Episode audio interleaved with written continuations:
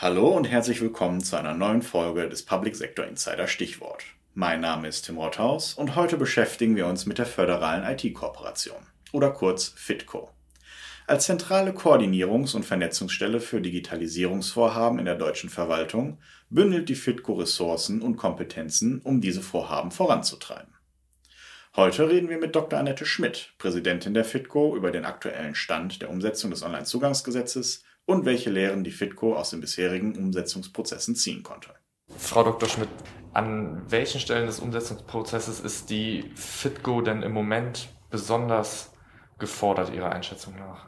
Ja, wir haben ja die Aufgabe im Rahmen des Umsetzungsprozesses für das Onlinezugangsgesetz, vor allen Dingen im Rahmen des Programmmanagements für die Informationsbereitstellung und den Austausch zu sorgen. Und da sind wir auch sehr gut unterwegs. Wir haben die Informationsformate mittlerweile ein Stück weit optimiert. Wir haben die besser ähm, ausgerichtet an die Bedürfnisse derjenigen, die mit der OZG-Umsetzung Bund, Land, Kommune ähm, unterwegs sind und zu tun haben.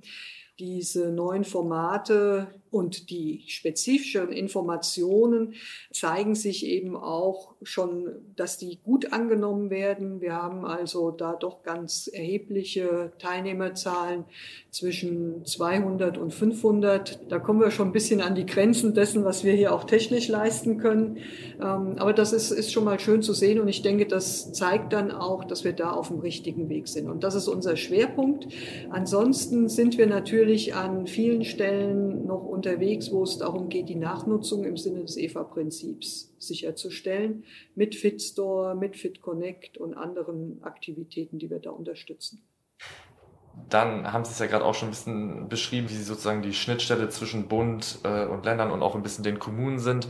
Es ist ja genau diese föderale Koordination ähm, und ähm, Kooperation, für die Sie eben da sind. Was sind denn hier Ihrer Erfahrung nach die wesentlichen Stellschrauben, um das erfolgreich hinzukriegen? Ja, das föderale Umfeld, wir erleben das ja jetzt auch ganz aktuell äh, zu Zeiten von Corona, ist nicht ganz einfach. Das ist natürlich auch im Bereich der Digitalisierung ausgesprochen vielschichtig.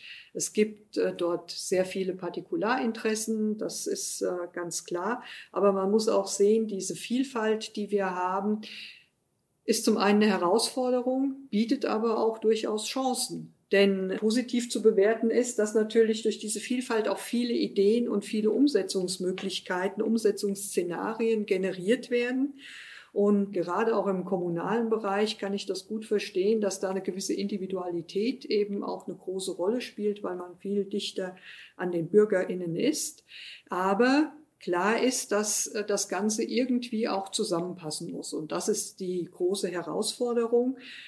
Rein technisch kann man das relativ also einfach lösen, indem man entsprechende Schnittstellen, Standards und diese Dinge zur Verfügung stellt. Organisatorisch ist das schon ein bisschen schwieriger und letztendlich kommt es immer darauf an, dass die Mehrwerte für jeden deutlich werden muss. Und jeder muss ein bisschen zu und abgeben. Und da ist auch unsere Rolle der Fitco drin, dafür zumindest zu werben und Lösungen ähm, anzubieten, die allen Anforderungen nach Möglichkeit gerecht werden. Wir sind ja neutral, wir haben jetzt keine Partikularinteressen, wir sind nicht Bund, nicht Land, auch nicht Kommune.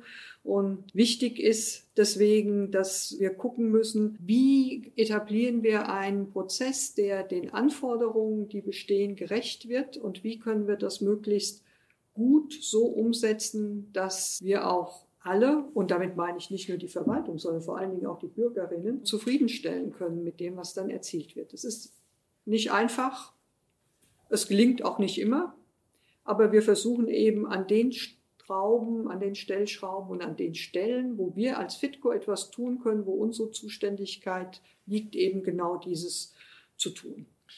Ist das quasi auch eine der großen Erfahrungen, die Sie mitnehmen aus dem OCG-Prozess? In andere Digitalisierungsgroßprojekte, die jetzt vielleicht noch kommen werden in der Zukunft? Und welche Erfahrungen gibt es da noch, die man so mitnehmen könnte? Man muss da aus meiner Sicht ein bisschen differenzieren. Das eine ähm, ist ja die Sache, wie bringe ich alle so ein bisschen unter einen Hut? Das andere, wenn wir von digitalen Großprojekten reden, habe ich natürlich auch diesen Aspekt, wie bringe ich alle möglichst unter einen Hut. Aber da gibt es natürlich noch ein paar andere Dinge, nämlich die Klassiker des Projektmanagements, die im föderalen Umfeld ein bisschen schwieriger sind als im normalen Bereich, wenn ich jetzt hier zum Beispiel in der FITCO oder wenn ich in einem Ministerium ein Projekt mache. Es muss klar geregelt sein, wie sind die Rollen und die Verantwortlichkeiten. Ja, das haben wir im föderalen Kontext manchmal nicht so deutlich formuliert.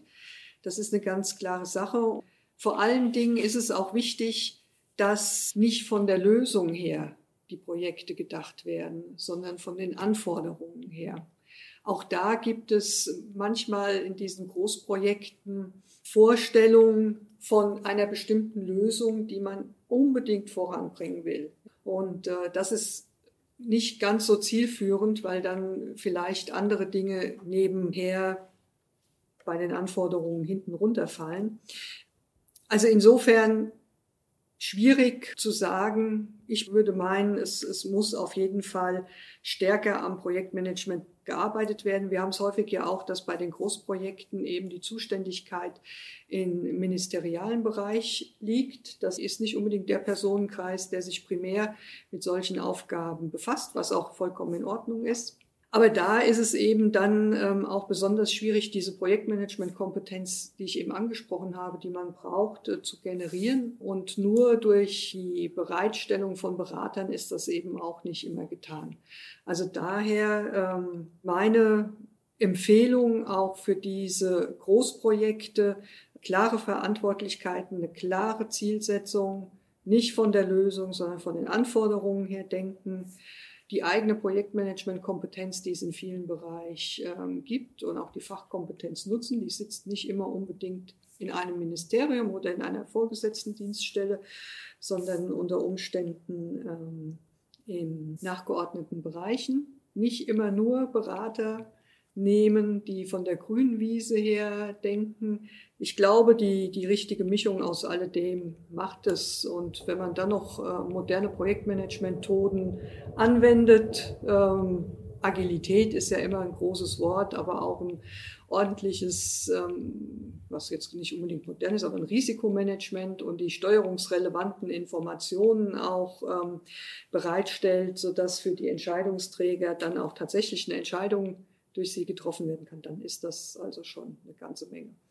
Frau Dr. Schmidt, vielen Dank für das Gespräch. Gerne. Das war es auch schon wieder für heute. Vielen Dank fürs Zuhören und bis zum nächsten Mal.